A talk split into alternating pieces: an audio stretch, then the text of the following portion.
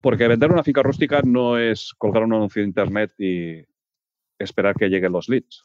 Eh, hay un trabajo previo y, eh, como, digo, como he dicho antes, es eh, más que una necesidad habitacional, es un estilo de vida, como el que trabaja en un restaurante. El que trabaja en un restaurante pues tiene un estilo de vida, es un esclavo de su restaurante. Cuando compras una finca rústica, eres esclavo de tu finca rústica.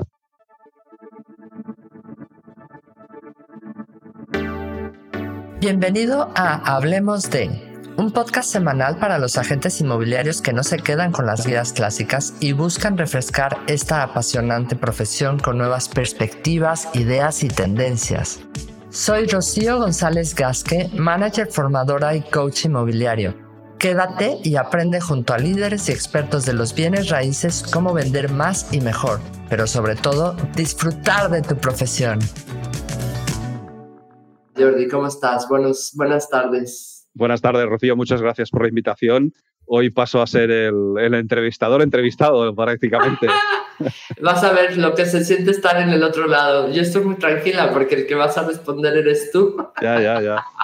Pero bueno, yo en lo que pueda ayudar, evidentemente aquí estoy para facilitar al máximo eh, el delicado proceso de trabajar una finca rústica, que no es fácil. aunque, mi, aunque mi hashtag habitual sea es fácil, pues no, no, no es fácil. Es tan fácil, lo sé, lo sé. Vamos a hablar de ello y por eso yo estaba muy interesada y te quiero contar un poco el, el, este, ¿no? el canal que tengo o el tema de transmitir en directo en Facebook, en YouTube, en LinkedIn y demás, es porque hay mucha gente que empieza, que está empezando en el sector inmobiliario, que lleva muchísimo tiempo y una de las cosas que, que me surgió como idea y por eso hago las entrevistas es porque a veces no tenemos esa información cercana o no conocemos a la persona adecuada para hablar de estos temas. Y estoy buscando gente de diferentes ámbitos que nos ayuden a pues, ser mejores agentes inmobiliarios, a dignificar esa profesión para que vean que pues, realmente estamos formándonos, etc. Entonces es un poco como la introducción. Bueno, ahora sí, estamos, empieza, mira, está Takun ya conectada. ¿Cómo estás, Takun? Gracias por estar aquí. Vamos a empezar. Ahora sí, cuéntanos todo, Jordi, cuéntanos de ti. ¿Cómo He perdido la voz. historia? No. Ah, caramba, espera, que me está entrando una llamada y la cuelgo. A ver, ahora. Vale, ahora sí. pasa. No puede haber un directo sin expreso, o sea, lo tengo clarísimo.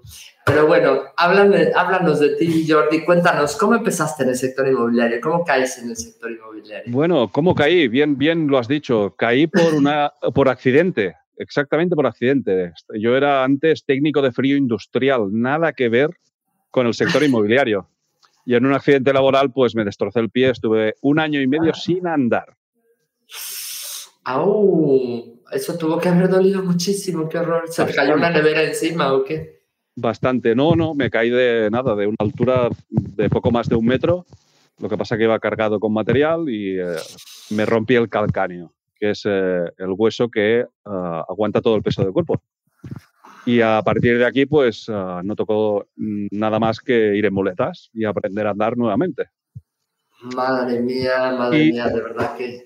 A, razón de esto, pues ah, prácticamente mi papá pues estaba en, el, en, la etapa final de su trayectoria profesional, estaba decidido a prejubilarse antes y aquí cogí las riendas del negocio familiar evidentemente un negocio familiar donde afloraba pues la cámara reflex eh, de carrete que los viernes pues pasabas por la tienda fotográfica a revelar las fotos y colgarlas eh, en un magnífico aparador donde los paseantes veían las propiedades que, había expuestas.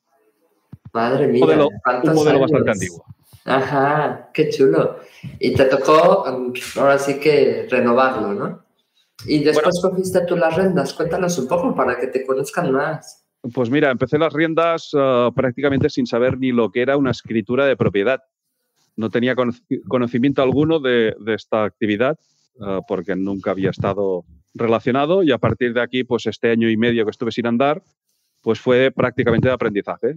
Ah, mi papá me, me, acompañaba a todas las consultas médicas, a todas las rehabilitaciones, etcétera, etcétera, etcétera y yo pues le daba soporte más técnico que, administrativo.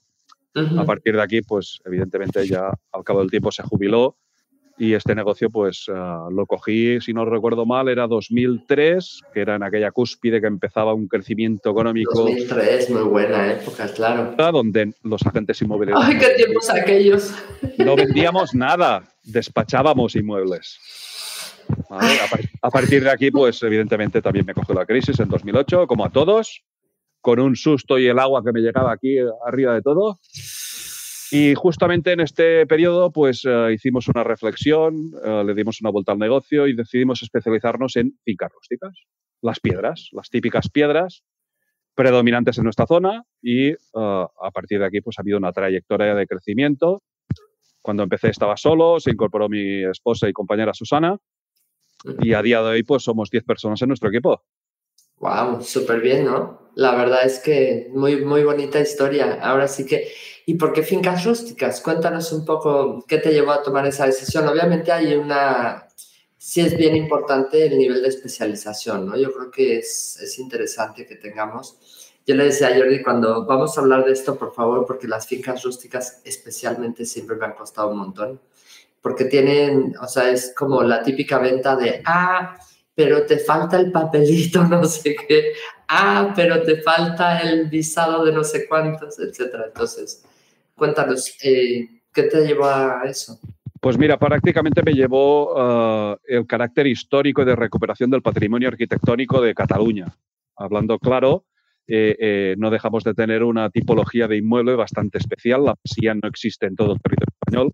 Y uh, eres muy bonito porque uh, había muchas casas derruidas, muchas casas en muy mal estado de conservación y el tiempo de bonanza económica pues generó una gran demanda y todo el mundo pues tenía una residencia, todo el mundo te quería comprar una casita para reformar, para hacerse su casita a su gusto. Evidentemente eh, es una fuerte inversión porque una reforma no es lo mismo que una nueva construcción en cuanto a nivel económico y todo esto conllevó pues a poco a poco irnos especializando, irnos especializando y evidentemente pues cada maestrillo su librillo.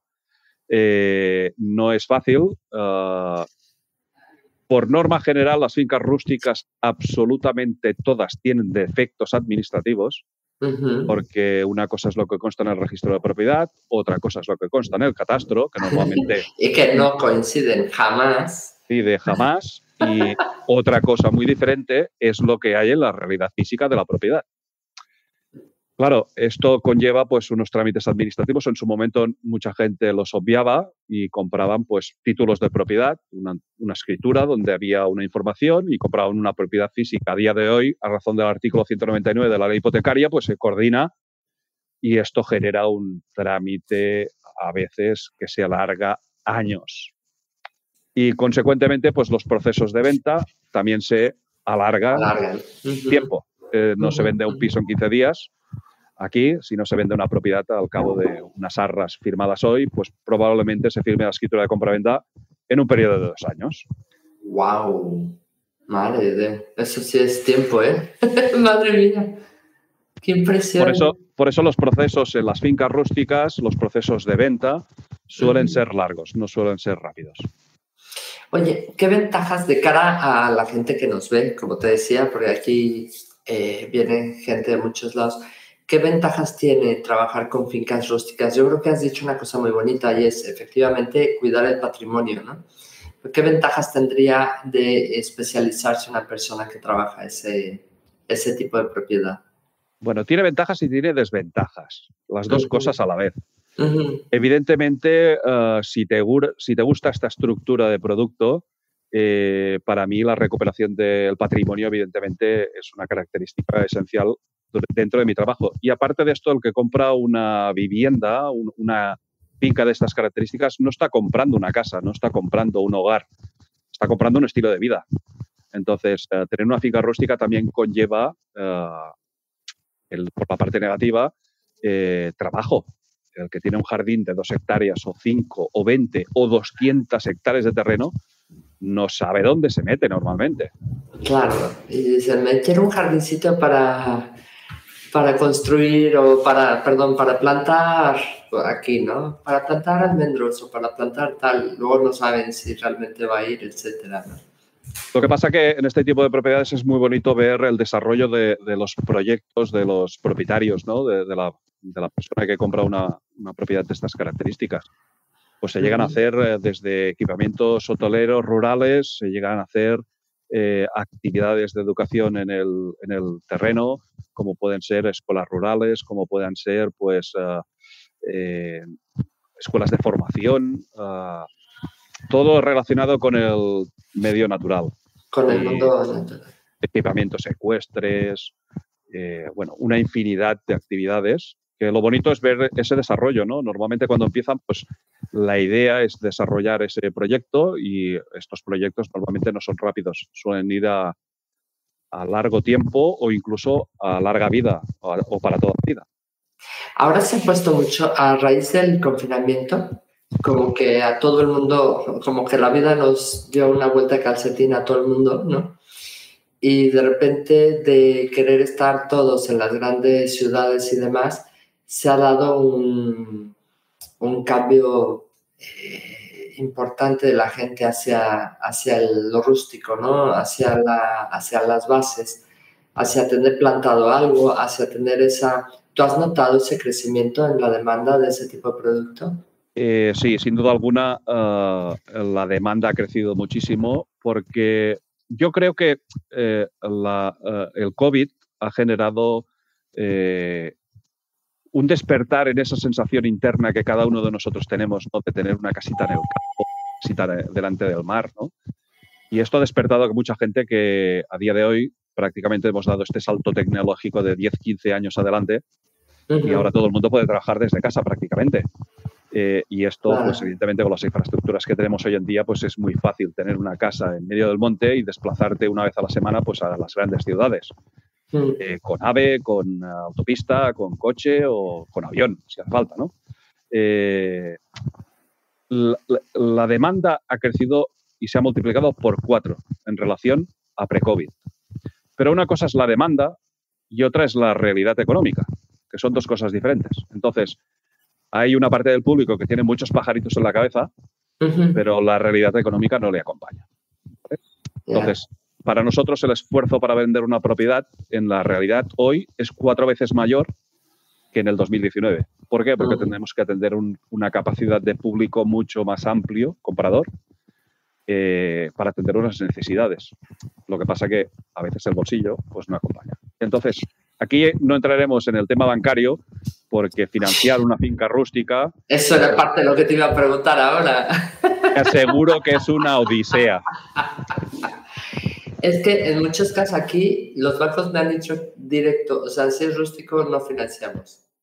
Y a lo mejor puedes estar hablando de un rústico que está súper bien ubicado, que tiene, inclusive hay rústicos que tienen hasta infraestructuras porque en su momento se hicieron, etcétera, y no cambiaron de calificación y no, no, no encuentras financiación, ¿no?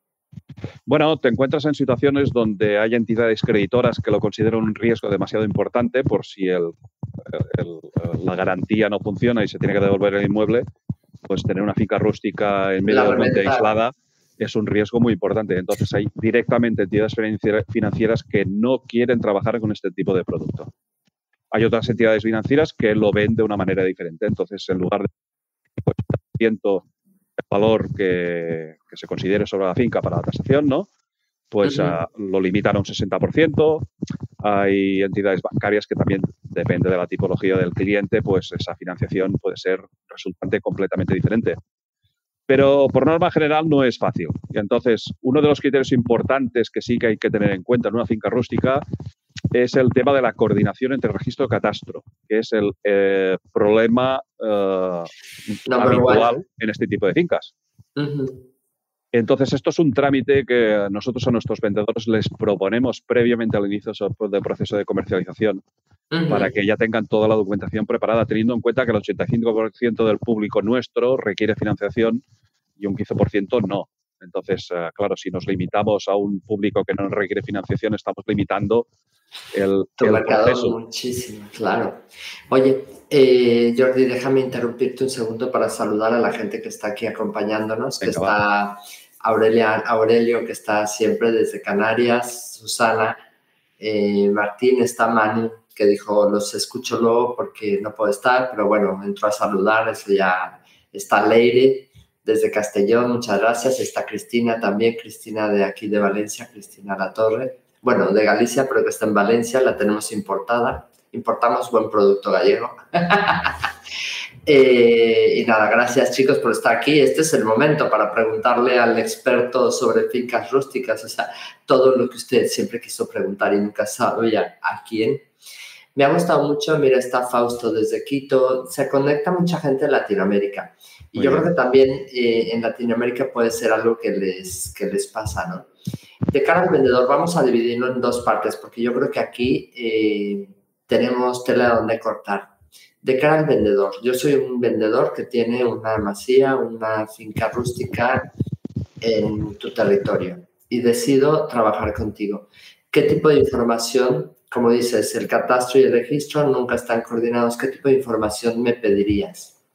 Bueno, pues prácticamente lo que te pediría, te pongo el ejemplo de Cataluña. En Cataluña, eh, las fincas rústicas o las masías normalmente están catalogadas dentro de un catálogo de un plan especial urbanístico, catálogo de masías y casas rurales. Te pediría la ficha de catálogo para saber las características urbanísticas de la ciudad. Eh, hay municipios ricos que sí que tienen hecho el catálogo, hay municipios, municipios no tan ricos que no tienen hecho el catálogo, entonces nos regimos por razón del artículo 45 de la ley del suelo. Eh, a partir de aquí, pues un poquito de, trabajo de investigación, evidentemente, verificar que eh, el que te está contratando sea el propietario de la finca. Eso en cualquier caso lo hacemos, pero si es bueno, es bueno, nunca. Y en la rústica también se darán casos. Bueno, yo he oído, oído casos de, para no llorar, de los vecinos en fincas rústicas. Te puedo asegurar que eh, han intentado vender fincas eh, herederos que todavía no han heredado porque el fallecido todavía no ha fallecido. Entonces, eh, hay que ir con bastante cuidado en estas situaciones porque es una situación delicada. Y aparte de esto, pues evidentemente, certificado de habitabilidad, certificado de eficiencia energética para todas las propiedades, comprobar que coordine todo perfectamente. Si no coordina, pues asesorar a tu cliente para que haga todo el trámite, porque el comprador en realidad va a querer comprar una finca documentalmente arreglada, no quiere que le traspases el terreno. Un problema, claro. Bueno, después pues ver las eh, necesidades del cliente, eh, periodos, eh, tiempos, precio, efectividad. Porque vender una finca rústica no es colgar un anuncio de internet y esperar que lleguen los leads hay un trabajo previo y, eh, como, digo, como he dicho antes, es eh, más que una necesidad habitacional, es un estilo de vida, como el que trabaja en un restaurante. El que trabaja en un restaurante pues tiene un estilo de vida, es un esclavo de su restaurante. Cuando compras una finca rústica, eres esclavo de tu finca rústica. Y lo aseguro por... 100%. Se los dices a los compradores, ahora vamos a hablar de compradores, pero se los dices de, ¿estás segura de que te quieres esclavizar? Bueno, tienes que saber exactamente dónde te metes, porque eh, la infraestructura de una finca rústica no es solo la propiedad, sino todo lo que hay detrás de la propiedad. Evidentemente, cuando tienes una finca de 400 hectáreas forestales, pues hay un trabajo de mantenimiento de la finca forestal. Y un compromiso, ¿no? O sea, una obligatoriedad de actuación. O sea, no puedes dejarla a morir, etcétera, porque puede ocasionar un incendio, puede ayudar a, a fomentar ese tipo de cosas, ¿no? Sí, aparte, evidentemente, cuando tienes una propiedad de estas características, pues tienes un jardinazo de hectáreas de terreno que hay que cuidar y hay que cortar el césped y hay que regar. Eh, conlleva un, trabajo importante, sin duda alguna. Y para el vendedor, pues evidentemente verificar toda la documentación e iniciar todo un proceso completamente diferente al que sería una finca urbana. Qué guay. Oye, de cara al comprador, vamos al comprador. Manu Arias nos pregunta, y justo habíamos hablado de eso y te dije, te vamos a preguntar porque ese es el... Dispara, dispara. Ese es lo que más nos, nos duele a todos es, dice, me gustaría preguntarle qué entidades financieras dan más facilidad para financiar estos activos. Pues mira, para estos activos yo recomiendo sobre todo eh, eh, las entidades bancarias que son sostenibles y, que les gusta mucho eh, los trámites de eficiencia energética. hay entidades, pues, te pongo EvoBank, como por ejemplo, que es bastante... ¿Cuál dijiste? Evo, Evo, Bank. Vale, vale, vale, es, bastante permisiva y te ayuda bastante, sobre todo si mejoras esa eficiencia energética de la vivienda con eh, eh, complementos en, la bajada del, diferencial del interés. Si consigues mejorar la eficiencia energética y tienes una hipoteca, pues si la tenías uh, pues un Euribor más uh, un punto, pues al igual te bajan un 0,25 por uh, conseguir una, una, mejor eficiencia en la, vivienda. Si cambias las ventanas y las es más... Eh, te voy a decir, por ejemplo, entidades bancarias que no te acompañan. El BBVA es, vamos, completamente contrario a financiar una finca rústica. Excepto mm. que tengas millones de euros en tu cuenta bancaria y seas un potencial cliente financiero. Y, como para que entonces te necesito, ¿no? entonces sí. Eh, después, evidentemente, entramos en, entidades bancarias que puedes conseguir mejores o peores condiciones económicas. Hay te podría decir que el 60% de las entidades bancarias están bastante receptivas a este tipo de producto, teniendo en cuenta que la finca rústica tiene una característica esencial, que es que rústico es el terreno, pero la construcción es urbana. Ahí, ahí quería llegar, porque efectivamente cuando tú ves el IBI o los impuestos, ves urbano, pero está en suelo rústico. Y ahí es donde empieza todo el mundo, no, pero es urbano, no, porque es rústico, pero es urbano. Claro, el, criterio de decisión de muchas entidades bancarias que no financian es el riesgo. El riesgo de tener una finca aislada conlleva, evidentemente, que si hay una devolución del riesgo, pues muy probablemente ese riesgo quede destrozado, ocupado, etcétera, etcétera, etcétera. Claro. Es menos controlable que un, que un urbano puro. Claro. O sea, al final es mucho más fácil. Si me dejas de pagar un piso, lo puedo revender casi enseguida. Si me dejas de pagar una finca rústica, se me pueden ocupar, me la pueden destruir, o sea, realmente ha pasado por ahí, ¿no? Sí, aparte de ello que evidentemente una finca rústica, el valor económico de una finca rústica puede multiplicar por 4, 5, 6, 10, 20 el valor de un piso. Claro, eh, financiar una rústica pueden financiar prácticamente 20 viviendas. Piso. Wow, ¿por cuánto cuestan las rústicas en tu pueblo? Aquí cuesta muy poquito. Depende, depende. Aquí puedes estar uh, comprando una, lo que yo denomino una chatarra, que son una masía completamente en ruinas, piedras en el suelo prácticamente, desde 30.000 euros y puedes acercarte pues, a los 14, 15, 20 millones de euros fácilmente. Wow, claro, cuando decías vistas al mar, yo me imaginaba una finca rústica con vistas al mar. Yo quiero una finca rústica con vistas al mar. Esto con vistas al mar es lo que aflora por su ausencia. No se encuentran muchas porque suelen estar ocupadas. Es lo que cuesta más ahora, ¿no? Oye, y imagínate, ahora estamos hablando como compradores, ¿no? ¿Cuáles son los aspectos clave que debe tomar en cuenta un comprador cuando está comprando este tipo de producto? Bueno, como necesidades principales es eh, primero tener conocimiento de lo que está comprando, de lo que tiene interés. Segundo es analizar muy bien la zona donde va a implantar eh, su proyecto, eh, porque es diferente tenerlo delante del mar que en medio del monte a dos horas de la carretera principal donde Dios perdió los calzoncillos. sí, sí, sí. Oh. Me ha tocado, me ha tocado.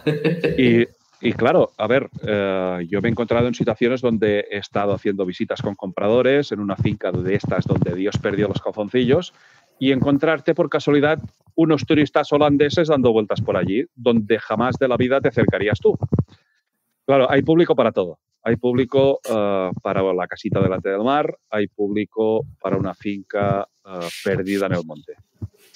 Hay público para todo, efectivamente. De hecho, uno de los principales errores que muchos agentes cuando empiezan cometen es, ay, yo quiero vender esta casa porque me gustó. Y yo siempre les decía, es que no te tiene que gustar. O sea, realmente tú no la vas a comprar y la va a comprar. Yo he vendido cosas que cuando he entrado digo, esto no lo compra ni Dios y me lo compran muy rápido. O sea, realmente no tienes esa... esa... En el proceso de compra, ¿qué nos pasa? Lo que nos suele ocurrir muy a menudo es que eh, los proyectos suelen ser largos eh, y el proceso mismo de compra suele ser largo. Eh, aquí, evidentemente, detrás de todo el proceso de compra de un comprador hay un proceso de acompañamiento, de seguimiento, de postventa, de fidelización. Prácticamente nuestros clientes se convierten en amigos más que en clientes porque los procesos son tan largos que prácticamente es que vamos a comer juntos, nos invitan a su casa, vienen a nuestra casa. ¿A, ti sí te pagan las paellas? y también las pago. Claro, claro, claro, claro, claro. No, lo decía un poco de broma. Tengo algunos clientes ahí que me dijeron, no, no, no, la paella está hecha yo. ¿Vale? Sigo esperando. Pero bueno, es parte, de, es parte del show. Entonces, tener muy claro qué es lo que quieren comprar, verificar si efectivamente tienen financiación. En el caso de, por, depende de lo que vayan a comprar, es por ejemplo estas casas piedra sobre piedra que dices 30 mil euros, sí, pero de todas maneras no va a tener financiación y no va a tener financiación a lo mejor tampoco para la reforma, con lo cual es importante eh, calificarlos, ¿no? Sí, bueno, en este caso Normalmente cuando, cuando un uh, autopromotor compra una vivienda de estas características en ruinas, normalmente suelen ser valores relativamente bajos. Entonces ya compran con su propio capital, después evidentemente realizan el proyecto, lo presentan en el ayuntamiento, se les acepta, etcétera, etcétera. Una vez tienen el proyecto, ya sí que entra la fase de financiación de autopromotor donde, como cualquier autopromotor, pues te financian un capital y te van dando dinero a medida que vas certificando la obra prácticamente. Interesante. No siempre te dejan construir, esa es una de las cosas que tienes que tener muy claro. O sea, si te dan una finca rústica, acercarte al ayuntamiento al que pertenezca eso y hablar con el arquitecto municipal sería interesante, ¿no? Esto depende también de la comunidad autónoma donde está emplazado el inmueble. También eh, nos encontramos, por ejemplo, en Cataluña hay restricciones sobre el suelo rústico, no se puede edificar. Correcto. En las autónomas con mil metros cuadrados de terreno rústico te puedes construir una casa. Entonces, uh, ahí evidentemente hay que hacer un trámite administrativo en el ayuntamiento y uh, un acompañamiento al cliente comprador o que él mismo por su cuenta y cargo con su técnico se acerque al ayuntamiento y haga las consultas legales necesarias. Es que en este caso es, es, importante tener a alguien y por eso te quería presentar. Es importante tener a alguien que sepa de ese tema, ¿no? Oye, yo quiero comprarme una finca rústica y no es cualquier cosa, o sea, tienes que ver qué se puede hacer, qué no se puede hacer porque la gente ve como muy fácil, ah, me hago una piscina. No, es que no te puedes hacer una piscina. O sea, cosas tan, tan básicas como esas que te puede cambiar toda tu expectativa de, de proyecto.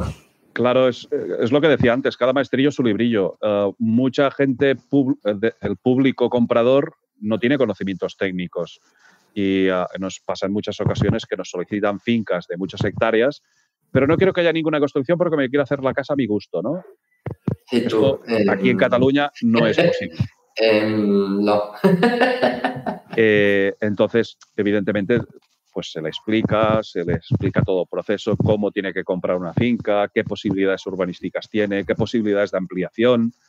Hay diversos, uh, diversas características urbanísticas que pueden o no desarrollar pues, la actividad que, que deseen hacer. Sí, por ejemplo, eh, se ha dado mucho la moda, no sé si está pasando en tu zona, eh, que están comprando fincas rústicas muy grandes, hectáreas grandes, para eh, fincas solares. De, para recalificar los terrenos. Exacto, cuéntamelo todo. Pues aquí te diré que lo que sí que se está llevando bastante a cabo es la compra de suelo rústico con la idea de, eh, dada la situación energética que tenemos en, nuestro territorio, se ha abierto la veda a nuevos proyectos energéticos de campos solares, campos de eh, aerogeneradores. Y esto se, hay una tirada bastante a, poder implantar este tipo de, proyectos. Eh, el año pasado creo que se aprobó un decreto ley en la Generalitat y a, me parece que son ah, no sé cuántos miles de millones de kilovatios que se pueden eh, producir. y evidentemente pues ah, necesitan un espacio para, para poderlo desarrollar. ¿no? Eh, la iniciativa es buena, pero el territorio en según qué zonas no acompaña y entonces hay bastante eh, reacción de la gente habitante aquí en contra de todos estos parques aerogeneradores, se ha promovido incluso algún parque aerogenerador en medio del mar, eh, delante de toda la bahía de Rosas, pero eh, evidentemente es uh, hacia, donde hacia donde vamos orientados y donde... Es que eso o metemos más eh, de estas centrales nucleares. Exacto. Sabes que queremos todo, ¿no? Queremos tener la luz barata, pero no queremos tener a nadie que nos moleste ni que nos haga Claro, para ello pues, pues se pueden utilizar zonas no pobladas. Eh, evidentemente, pues todos estos proyectos están generando una demanda de suelo, de suelo rústico para poder implantar. Eh, normalmente, eh, de suelo rústico que vaya a recalificarse en suelo urbano, a día de hoy el plan director que tenemos de la Generalitat ya prevé zonas de crecimiento y estos suelos ya están más que adquiridos o directamente no se venden. Eh, claro, mm, dada la situación económica actual, también las grúas ya lo ves que afloran por su ausencia. Por lo menos en medio rural, en grandes ciudades, pues es normal que haya un gran consumo de vivienda, ¿no? Pero aquí, a día de hoy, las promociones uh, no, Todavía no se recupera, ¿no? Como en, como en la época del 2002 que había más grúas que personas en las ciudades, ¿no? Exacto, exacto. Ahora no. Queda, queda suelo residual de bancos, uh, de Sareb, queda suelo ya construido con estructuras que evidentemente hay que desarrollar y promover, pero a día de hoy con el tema financiero pues no hay muchos promotores que se pongan a ello.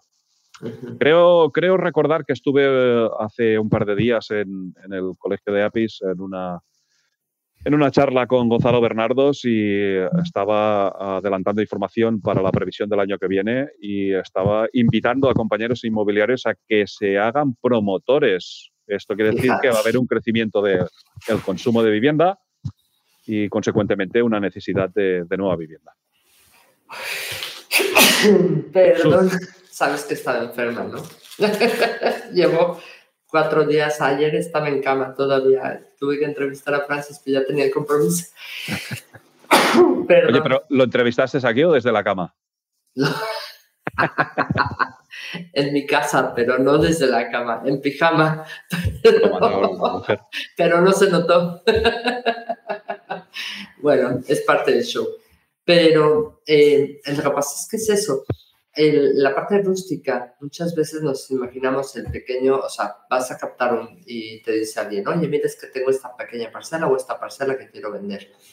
Y es precisamente donde tienes que estar tú con el conocimiento que acabas de decir de, qué proyectos se van a desarrollar o qué proyecto, porque igual hay una, una casa en piedras o hay muchas hectáreas y, tú tienes que saber es qué se puede construir aquí o no. O sea, es decir, si no se puede construir nada o si se puede recalificar para el tema eh, de las estas energéticas. Madre mía, es la gripe. Hay, hay, que estar, hay que estar bastante al día de, de, de información de tu territorio. Tienes, que, tienes que, llevarlo muy bien a nivel de información y estar eh, consecuentemente eh, informado pues, a nivel de, de, nuevas propuestas, a nivel de territorio, a nivel municipal, a nivel urbanístico, jurídico, bueno, lo, habitual de un agente inmobiliario. Básicamente, ¿no? Pero bueno, más si cabe, ¿no? Mira, por aquí dice José Luis, dice, por fin hoy Jordi juega de visitante. Este será José Luis eh, Pepe Pagés, ¿no? Sí, sí, sí, sí, sí, sí. O sea, sí, efectivamente, hoy lo tengo de visitante al pobre, está sufriendo, lo veo así como más, yo estoy más relajada. Chicos, pregúntenle lo que tienen. Aquí Manu decía, claro, te tendrá, tendrá que ver por comunidades y como estén catalogados allí. Aquí en Castilla no sé si encontraría una entidad que lo financie. Bueno, el tema de la financiación ya lo comentamos, entonces uno, mantenernos informados desde luego de qué proyectos hay, qué tipo, porque inclusive podría haber hasta beneficios. O sea, porque a lo mejor para haber una comunidad autónoma, un territorio o un ayuntamiento que quiera promover que en los suelos, en alguna parte de sus planes, haya, eh, ¿cómo llama? Desarrollo. Placas solares, desarrollos, etcétera tienes que estar informado de eso porque tú puedes orientar así tanto a vendedor como a compradores. Oye, vendedor, no pienses que tienes tierra para vender que no vale nada, porque aquí se puede implantar perfectamente este tipo de proyectos y podría ser muy interesante. Obviamente, esta gente tampoco nos paga. Me tengo que sonar, déjame poner un mute porque si no dejo a todo el mundo. no te preocupes, Rocío. Evidentemente, eh, hay que tener muchos conocimientos de, tu zona y, sobre todo del territorio. Eh, trabajar en una finca rústica no suele ser eh, un trámite fácil, ¿vale? No, no es aquello, eh, necesito esto, esto, esto, esto y esto, y aquí se ha acabado. No, porque siempre salen cosas o sorpresas. Te puedes encontrar fincas rústicas que estén en medio del campo, que al lado pues tenga actividades ganaderas con granjas, con uh, equipamientos fotovoltaicos. Te puedes encontrar en muchísimas situaciones. Ya ni te explico aquí en, en al lado de, de, mi pueblo, en Peralada, el viento, la tramontana. Esto es uh, algo que también afecta bastante. Hay mucho viento ahí, no viviría en mi vida. En Valencia hay muchísimo viento y lo sufro. Sí, pero hay una cosa buena, el viento se lo lleva todo, los malos espíritus, los malos rollos, se lo lleva absolutamente todo. Eso es verdad, eso es verdad. Enfermedades, lo, hace limpio absolutamente de todo. Pero eh, muchas veces uh, en este tipo de, en esta tipología de producto, los propietarios mayoritariamente son gente mayor, que no tienen conocimientos de, eh, administrativos, que no tienen conocimientos eh, jurídicos, que no tienen conocimientos uh, fiscales. Porque aquí también podríamos entrar en el tema fiscal. Evidentemente, en títulos de propiedad adquiridos hace 50 años, pues imagínate el valor patrimonial que tiene en referencia al valor posible de venta que se genera uh, en, en, la venta. Evidentemente, uh -huh. la situación patrimonial puede ser un desencadenante importante en la decisión de un vendedor si lo va a poner o no lo va a poner en venta. Porque claro, si ganas, uh, para decir algo, un millón de euros en la venta, pues imagínate pasar por caja de Hacienda y que se lleve 230.000 euros. O más. Uh -huh. Entonces aquí hay todo una, una, asesoría fiscal, hay una asesoría jurídica y muchas veces, eh, como te decía antes, pues el público su suele ser mayor, eh, que no tiene estos conocimientos y hay un largo proceso de explicaciones. Es decir, aquí en una presentación de servicios prácticamente te puedes pasar dos horas eh, y, o tres o cuatro y después, evidentemente, hay todo el tema de valoración, tanto a nivel de venta como a nivel fiscal, como a nivel de la propiedad. También hay que tener en cuenta que las fincas rústicas, eh, los testigos afloran también por su ausencia, porque es complejo. Eh, no hay muchas, uh, no hay muchos testigos y cada propiedad es completamente diferente. Esto no es un bloque de una isla, de una ciudad, donde hay 150 pisos iguales ¿no? y que es más o menos 3.000 euros arriba, 3.000 euros abajo, puedes acertar en el precio. Claro. Me acuerdo, cuando estabas diciendo eso, me acuerdo de uno que, que trabajaba pisos en Moratalas y le, me decía, ¿qué tipo de piso es? ¿El modelo A, el B? O sea, todo un barrio enorme de Madrid tiene exactamente los mismos tipos de pisos en todos los edificios. Entonces, para ellos es como muy fácil lo que decías qué modelo eres, ¿no? Sí, sí. Eh, o sea, yo lo, lo, explico de esta manera porque para mí lo dificultoso sería trabajar un piso de estas características, porque no tengo ni puñetera idea, hablando claro. Eh, claro, yo llevo 30 años, o la empresa lleva 30 años en el sector inmobiliario en, este, en esta especialización, y prácticamente la mejor base de datos que tengo es la propia. Aparte de, evidentemente, de otros canales de búsqueda de información, Uh -huh. Pero no es fácil tampoco valorar una propiedad porque aquí hay una parte sentimental que no tiene económicamente valor alguno, pero para muchos propietarios deshacerse de una, una familia de dos abuelitos de 80 años, deshacerse de una propiedad heredada Wow, de es, es, muy duro, claro. Cuatro, cinco, seis o diez generaciones. Generaciones de su vida, claro. Esto es una, es una decisión más que trascendental durante su vida, ¿no? Y a veces hay un acompañamiento detrás que es más un acompañamiento psicológico que no un acompañamiento administrativo. Vale. Oye, nos pregunta eh, Susana eh, Martín, Jordi, ¿qué propiedad te ha dado más trabajo de investigación? ¿Cuántas referencias catastrales tenía y registrales? Cuéntanos todo. Es que venimos a la parte de cuéntanos algunas anécdotas que has vivido por ahí. Pues mira, una anécdota te voy a explicar de un propietario que quiso poner a la venta una propiedad que había adquirido hacía aproximadamente unos 40 años y que tenía 26 parcelas catastrales y que desconocía cuáles eran sus propiedades, porque no coordinaba realmente las fincas catastrales con la realidad física de la finca. Él había comprado unas fincas, unos títulos, y le habían dado unas referencias catastrales. Pues bueno, aquí hubo un trabajo de investigación prácticamente como un, investigador privado, ¿eh? Un, trabajo de investigación en el histórico del catastro, un trabajo de investigación en el histórico del registro de la propiedad, un trabajo de investigación en el municipio con testigos de gente mayor, ¿vale? Después, un trabajo de investigación en el archivo histórico eh, que hay del catastro en Girona. Y a partir de aquí, pues me pasé un fin de semana completo, mm, aparté todas las mesas que hay en el despacho y utilicé el suelo como una pizarra grande. Imagínate, pues 60 metros cuadrados de suelo, con un mapa grandioso y con 50.000 post-its pegando límites, linderos, información del registro, información del catastro. Pues bueno, esto un fin de semana completo conseguí encontrar absolutamente todas las fincas. Todas. ¡Wow! Para que luego digan, ay, ¿y me vas a cobrar tanto? Pues sí, el propietario, uh, Francesc, uh, si no recuerdo mal, tiene 78 años. Eh, se quedó sorprendido porque él estuvo durante 30 años investigando y no encontró la información. Eh, yo evidentemente tuve un trabajo de tiempo de buscar esa información, pero el trabajo más fuerte fue desgranar toda la información papel por papel, hoja por hoja, hasta encontrar todos los linderos. ¡Wow! ¿Y la vendió? Sí, sí, está, está vendida. Y ahora eh, el propietario está en el proyecto de rehabilitación de las edificaciones, aparte de eh, haciendo una mayor cabida del terreno, porque tampoco en el momento de transmisión tampoco coordinaba el registro con el catastro, él ya lo adquirió con esta condición y ahora estamos haciendo el trámite de actualización de, de, las superficies. De las superficies, madre mía, tú, qué complejo. Cuéntanos otra, cuéntanos otra anécdota que, que, se, de, que se te haya dado así.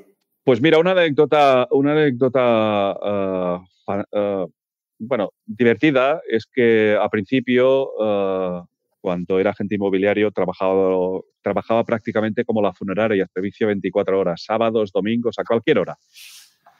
Eh, bueno, una persona mm, en aquel entonces, pues quiero visitar esta finca. Venga, vamos a visitar esta finca. Quiero visitar esta finca. Era una pareja, hombre y mujer, de una avanzada edad. Él hacía de poli malo, no, él hacía de poli bueno y ella hacía de poli malo. Sí, me gusta mucho la propiedad, sí, me gusta mucho la propiedad, sí, me gusta mucho la propiedad. de ella, ay, esto no vale para nada, esto para aquí. Vamos, uno le encantaba la propiedad y el otro quería hacer bajar el precio.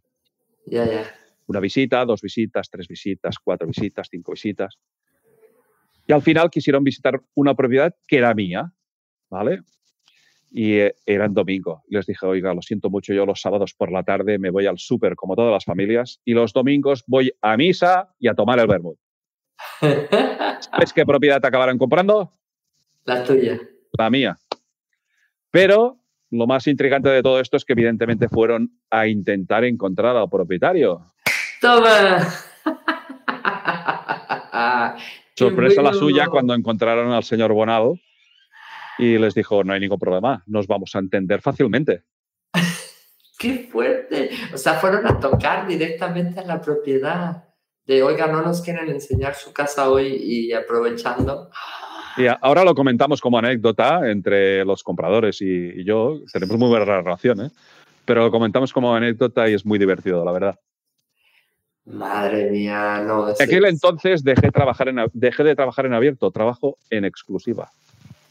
Sí, es que no hay otra forma. ¿eh? Nosotros solo trabajamos así porque al final es, es complejo y como dices tú, en, en, tu caso, que te digo, parecen cosas muy sencillas, pero yo no he vendido ninguna finca rústica que no haya habido un trámite de por medio, una complicación, o sea, pero no, que no estaba en finca rústica, que estaba en, en urbana un chalet que se había hecho una pequeña toldito, un pequeño salamiento para la paella, etc. Y el parking, una cosa así. Pues resulta que pasa justo por la línea de los aviones, entonces hubo que, o sea, no solamente coordinar con catastro y demás, sino que pedir permiso, o sea, tener la certificación de aeropuertos y de AENA, pues, diciendo que, ok, que no pasaba nada, que no molestaba su techito. O sea, al final mm, hay muchas cosas que, que, tienen que ver con esto, ¿no? Sí, te puedo poner el ejemplo, por ejemplo, de la base militar de San Climent Sesebas. Eh, prácticamente aquí en Cataluña todo el mundo ha hecho la mili allí, en, su tiempo la mili. Y eh, evidentemente eh, hay una zona de influencia militar que afecta a la parte del pueblo y cada vez que alguno de los vecinos necesita hacer una reforma tiene que pedir permiso al Ministerio de Defensa. ¡Wow! y el problema es que es un trámite largo seguramente, ¿no? No suele ser un trámite largo porque ya están habituados. El ayuntamiento habla con, el, con el, la persona responsable en la base militar y eh, la autorización suele ser rápida, 15 días, un mes y está, está autorizado. Dice Fausto, eh, dice, tenemos uno de los que está por aquí, dice, una anécdota personal en una propiedad rural. Para venderla tuve que pagar una área al vecino área que él mismo me había invadido tiempos atrás. Era urgente regresar a los literos a su sitio, costo-beneficio y de tripas corazón. Te, voy a explicar una, anécdota que nos ha pasado ahora pues aproximadamente unos cuatro o cinco años. Eh, teníamos una familia holandesa eh, que habían comprado una propiedad, habían comprado un título de propiedad, pero jamás habían cambiado el catastro. ¿vale? Y el catastro constaba a nombre del anterior propietario. Y eh, bueno, a razón de mi trabajo, pues eh, le hicimos la presentación de servicios, nos estuvieron explicando sus necesidades, por qué querían vender, etcétera, etcétera, etcétera, y me trajeron la documentación. Y me traen el título de propiedad, digo, ah, muy bien, pero aquí pone 5.400 metros cuadrados y la, finca me dices que hace 7 hectáreas de terreno. Digo, aquí hay algo que no diga. ¿Me traes el catastro? Dice, ¿qué es el catastro? bueno, pues empezamos bien. No hay catastro. Es decir, el anterior propietario estuvo pagando el IBI de esta finca. Eh, hay una, hay el, derecho de usucapión, ¿vale? Que en España son 30 años, pero en Cataluña son 20. En el caso de que un titular catastral esté pagando el recibo del eh, IBI, durante un periodo de tiempo, a partir de ese periodo de tiempo se puede poner la finca a su nombre. ¿vale? Eh, claro, esta finca hacía 18 años y ha vendido. Y en Cataluña son 20, claro. Mi primera eh, advertencia al propietario es esto hay que solucionarlo. Hazlo ya. Y bueno, aquí encendimos un trámite de regularización de superficie. Claro, teníamos 5.440, si no recuerdo mal, metros cuadrados, pero en realidad eran 7,2 hectáreas, una cosa así. Bueno, levantamiento topográfico, nos pusimos en contacto con todos los vecinos colindantes, sí, sí, no hay ningún problema, sí, sí, tú ves haciendo, firmaremos todos, porque antes el trámite no se hacía por comunicación mediante registro de catastro, sino se hacía por comunicación con vecinos colindantes o vía judicial. Eh, sí, sí, todos los vecinos de acuerdo. Bueno, enciendo todo el trámite, hago toda la topografía, me pongo de acuerdo todos los vecinos, los reúno a todos y falta uno que no se presenta aquel día. Todos firman, y bueno, sigo persiguiendo a este vecino. Dice, sí, sí, bueno, no te preocupes, voy a venir, voy a venir, voy a venir. Sí, sí, al día que viene. Dice, oye, bueno, ¿sabes qué pasa? Que es que para firmar... Tienes que pagar 5.000 euros. ¡Wow! Hostia. Bueno, le doy traslado al propietario. El propietario me dice, bueno, pues no hay más remedio, vamos a pagar 5.000 euros. Muy bien.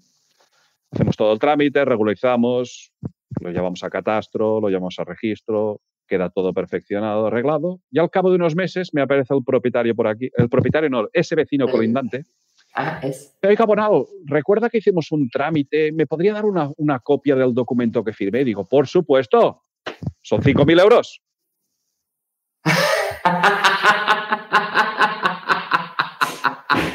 ¡Ay, qué bueno! Todavía lo espero. Hombre, madre mía, madre mía. Evidentemente, de todo ello eh, estuve correctamente informado el propietario. Ya me dijo, ¿le cobras 5.000 euros? Y sí, sí, le dije 5.000 euros. Jamás ha venido de recoger el documento. No, hombre, pues no. Obviamente, quiso verse, dice, háblanos de la zona de Albera, en la que se reproduce la tortuga autóctona, que impide la obtención de licencias para renovación. Cuéntanos todo. Vale, bueno, la zona de la Vera es un paraje de interés natural, como podría ser un parque de interés natural, pero con una mínima eh, restricción menos. Eh, ah, aquí hemos intervenido en la compra-venta de una propiedad eh, asesorada por un técnico, arquitecto, en el cual había que rehabilitar una masía. Bueno, pues uh, después de hacer todos los trámites, pasar por la audiencia de la Generalitat, siete departamentos diferentes, cultura, eh, medio ambiente, absolutamente todos, eh, nos hemos quedado encallados con una singular uh, situación. Eh, tenemos una tortuga autóctona que es, uh, está protegida por la Comunidad Europea y es autóctona de esta zona. Pues justamente la zona de anidamiento de esta tortuga es la masía y no le permiten al propietario rehabilitar la masía porque, perdona la expresión, ¿eh? por las putas tortugas. Oh, sí. Pero justamente, justamente uh, la, la, compradora es, uh, trabaja en, en, en Estrasburgo, en, en, la Comunidad Europea, en medio ambiente además, y está uh, poniendo en, en marcha todos los trámites necesarios para poder hacer una, una, un expediente especial de traslado de las tortugas a una zona de alineamiento diferente en el mismo territorio, pero que no estén dentro de la masía, para que ella pueda rehabilitar la masía. Llevamos cerca de cinco años. Wow. Hombre, es que es importante todo, ¿no? Es importante el, el mantener nuestra, nuestro ecosistema y también de cara, de, de cara, a nuestro trabajo, pues también es importante ayudar a esa, pero, a esa compradora. ¿no? Pero desde el punto de vista teórico, uh, tener unas tortugas que te están dando por saco, la verdad es que no es muy agradable. sí, qué horror, pobre. Madre mía, madre mía. Y el trámite, estamos... el trámite, como la tortuga, no es rápido. sí, cinco años de trámite, madre mía. Pues fíjate que unos amigos les pasó, bueno, yo no los conozco, unos amigos de unos amigos, que se fueron a comprar una, una casa en Italia también, un, una especie como de castillo, ¿no? Una casa de estas muy ribombante y tal, y estaban muy ilusionados y muy emocionados de cómo iban a poner.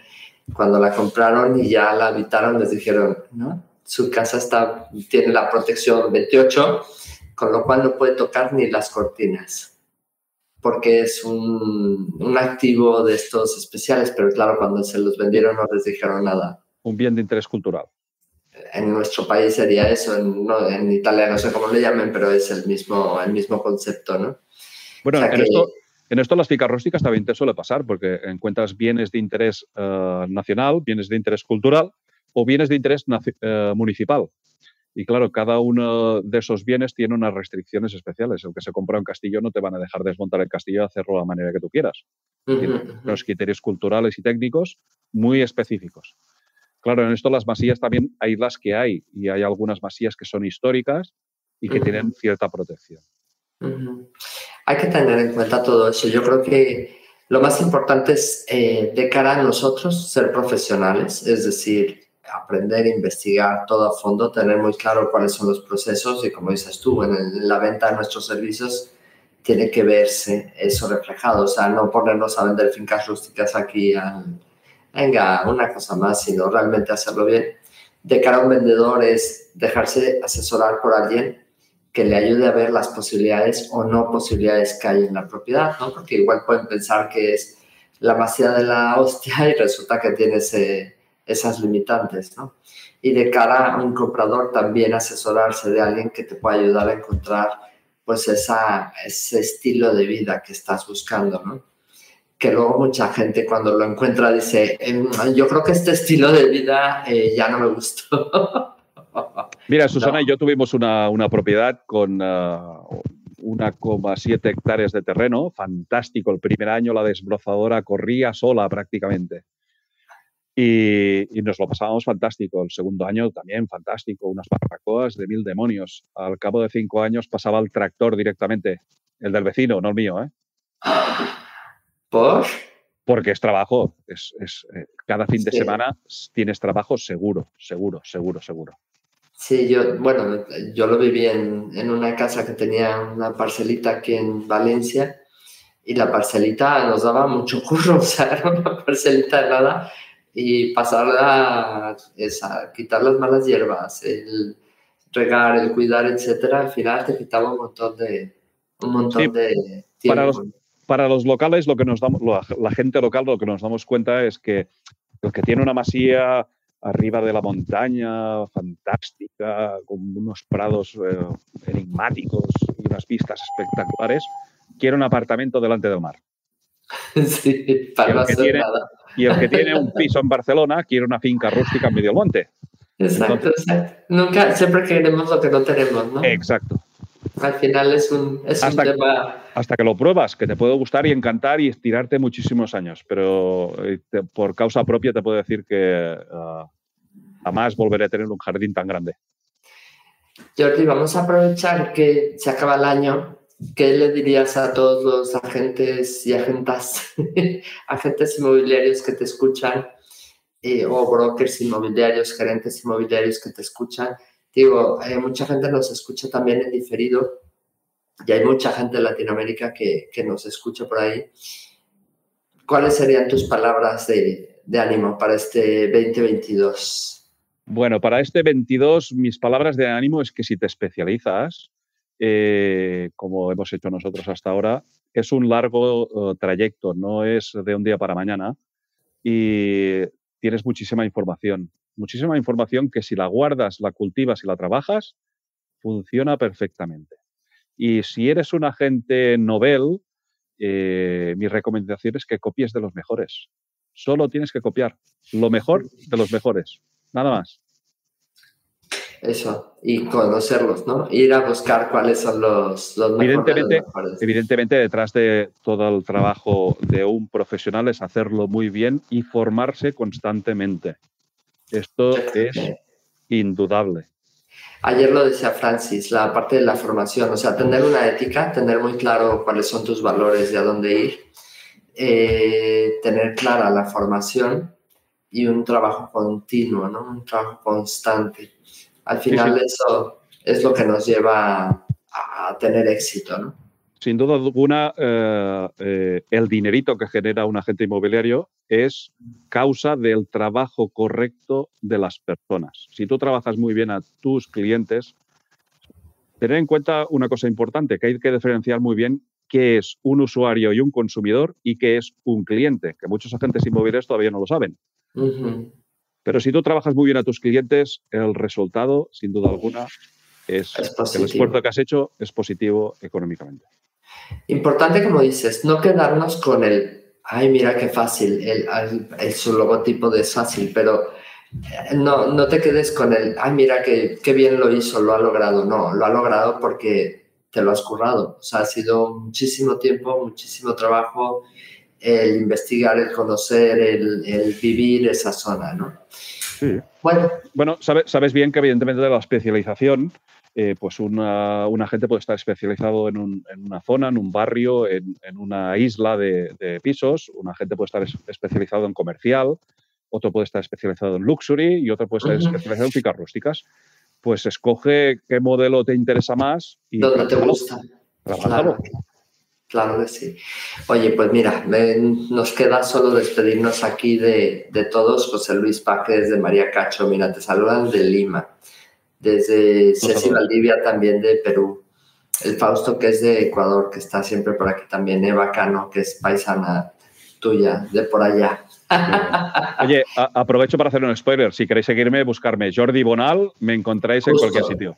Eso era lo que. La última pregunta que te iba a hacer, ya para despedirme, perdona, es: ¿dónde te encuentra la gente? Eh, la gente me encuentra de, en, en todos los canales de redes sociales: Instagram, Facebook, Twitter, uh, LinkedIn.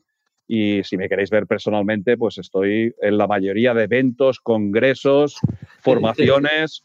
y físicamente, aquí en mi oficina me encontraréis prácticamente las 24 horas del día. Que no, que las 24 horas no, no hemos aprendido nada. Bueno, no. Solo las horas de trabajo. Los sábados en el súper y los domingos me encontráis en, en el Bermud. Exacto. Misa y el Bermud. Exacto. Yo te encontré en el Bermud. Oye, muchísimas gracias eh, por aquí. Felicidades a, a, todos. Esta es la última entrevista que hacemos este año. No, me queda otra. Tengo otra la siguiente semana que vamos a entrevistar a eh, Verónica Álvarez. Vamos a hablar, Verónica Álvarez, de, que es gerente de Fincas Asturias, ¿se llama? Sí. Eh, y vamos a hablar de lo que es compaginar, pues tiene tres hijos cómo compaginas tres hijos y una vida profesional, una agencia inmobiliaria también heredada de, de su padre, pero que la ha crecido, etcétera. Súper, súper interesante. La verdad es que súper Fantástico territorio. Aprendiendo para todos, sí. Muy bien. Oye, peralada.com, ¿cuál es tu clave, tu usuario? ¿Dónde te buscan en Instagram? ¿Peralada.com? En peralada barra bajo com o si me busca Jordi Bonal, eh, me encontrarán. Estupendo. Y evidentemente a cualquier compañero que requiera uh, cualquier ayuda, cualquier pregunta, que no duren en contactarme por correo electrónico, por WhatsApp, por donde sea. Eh, me encontráis, me preguntáis. No tengo ningún inconveniente en ayudar a cualquier compañero inmobiliario. Estupendo. Y los viernes hace unas entrevistas muy divertidas, muy buenas en Instagram, hace unos vivos muy, muy divertidos. Gracias Jordi por todo, gracias por estar aquí y que tengas un grandioso 2022. ¿vale? Esperemos, esperemos que lo podamos disfrutar todos. Exacto. Por favor. Un fuerte abrazo y muchas gracias por invitarme. Cuídate mucho, muchísimas gracias. Gracias a todos. Gracias por pasar un rato conmigo. Si te gustó esta conversación, déjame una reseña en Apple Podcast y comparte el episodio. Si quieres comprar, vender o unirte a mi equipo, encuéntrame como Rocío Gegasque en Instagram, Facebook, YouTube y Twitter. O visita mi sitio web rociogegasque.com. Mi blog está lleno de tips prácticos sobre cómo vender, comprar y tener éxito en la industria. Nos escuchamos en el próximo episodio de Hablemos de. Si estás listo para expandir tu mente, mejorar tus prácticas drásticamente y estar a la vanguardia del mundo inmobiliario, esta es tu casa.